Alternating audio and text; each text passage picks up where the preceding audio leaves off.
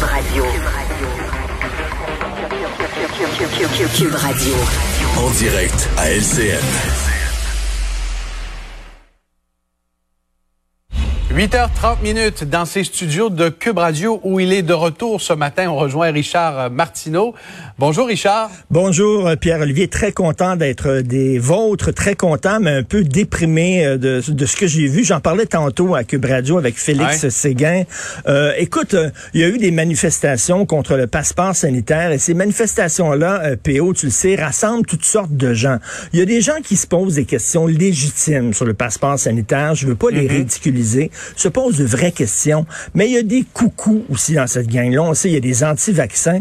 Et là, de brandir l'étoile jaune que les Juifs devaient porter euh, sous le régime nazi, ça m'a vraiment, je dis, quel échec de notre système d'éducation.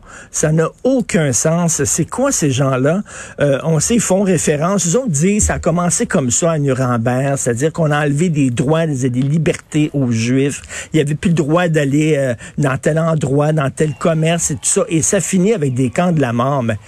Écoute, vraiment, euh, Jean-François, et je, je euh, Pierre-Olivier, je, ne comprends pas c'est quoi le problème. Je suis allé cet été à Paris pendant un mois, OK? Et tu as profité de ton statut de pleinement vacciné? De pleinement vacciné, doublement vacciné, moi, euh, ma femme et notre fils de 13 ans. Et d'ailleurs, quand j'ai mis la photo de mon fils à son deuxième vaccin, j'ai reçu des choses épouvantables des gens en disant t'étais cœur, euh, tu soumets ton fils à un vaccin expérimental, euh, tu mets sa santé en danger. Alors, donc, on arrive à Paris. La dernière semaine, il y a le passeport sanitaire. Avant d'entrer dans les mhm. musées, dans les cinémas, bon, je l'avais. Euh, j'avais des preuves de ma vaccination dans mon portefeuille. Alors, je sortais ça, je leur montrais, et là, après ça, je montrais une pièce d'identité pour dire que c'est bel et bien moi. Ça prenait, Pierre-Olivier, 30 secondes. 30 secondes, après on entrait dans les cinémas et vu qu'on était tous des doubles vaccinés, on n'avait pas besoin de porter le masque à l'intérieur. Quel est le problème? Et là, on dit que c'est de la ségrégation.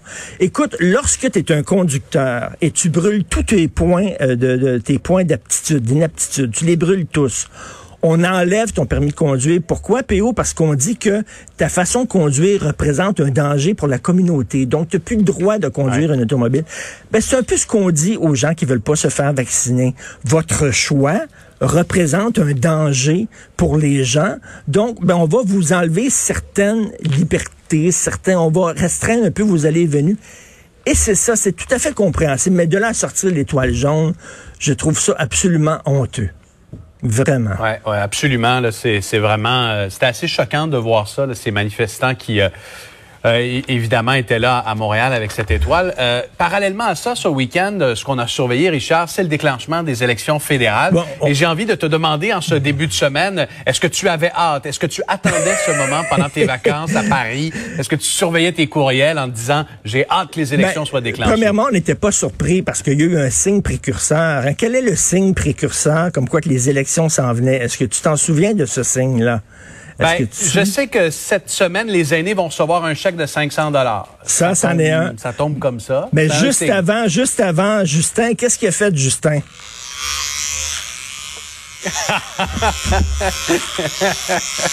Justin a fait ça. Justin, il y a quelques semaines, s'est rasé pour être tout beau pour ça fait du bien, Richard, aussi. Oui, Ça, fait du bien. Il s'est rasé pour être tout beau pour sa pancarte électorale. Et écoute, ce week-end, je me promenais un peu partout en ville. Les gens me reconnaissaient, venaient me voir et disaient, Monsieur Martineau, expliquez-moi pourquoi on va en élection. Les gens ne le comprennent pas euh, parce qu'il dit, bon, j'ai besoin d'une majorité pour mieux gouverner.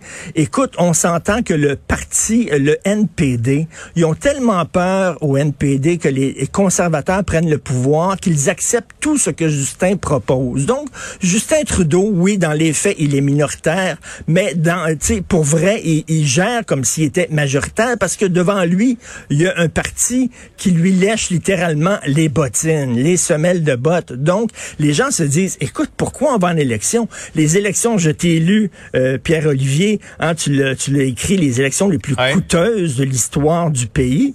Et là, on va se retrouver à la fin de ça, c'est quoi? Peut-être avec un gouvernement libéral minoritaire? Tout ça pour ça revenir au point de départ. Et on nous dit, attention, c'est la quatrième vague, il faut faire attention. Mais là, on déclenche des élections, on nous demande d'aller voter dans des sous-sols où on va être les uns à côté des autres. Les gens ne comprennent pas, donc je pense qu'il a besoin de s'expliquer. C'est bien beau là qu'il s'est rasé maintenant pour qu'on voit plus sa barbe blanche, mais ça prend plus que ça, j'imagine, pour un peu euh, essayer de mettre les gens de son côté. En tout cas, l'enjeu de la pertinence de l'élection, ça risque de faire encore couler beaucoup d'encre et susciter bien des questions en ce jour 2 de la campagne. On se retrouve demain, Richard. Bonne journée, bonne à Demain. Salut. Ça va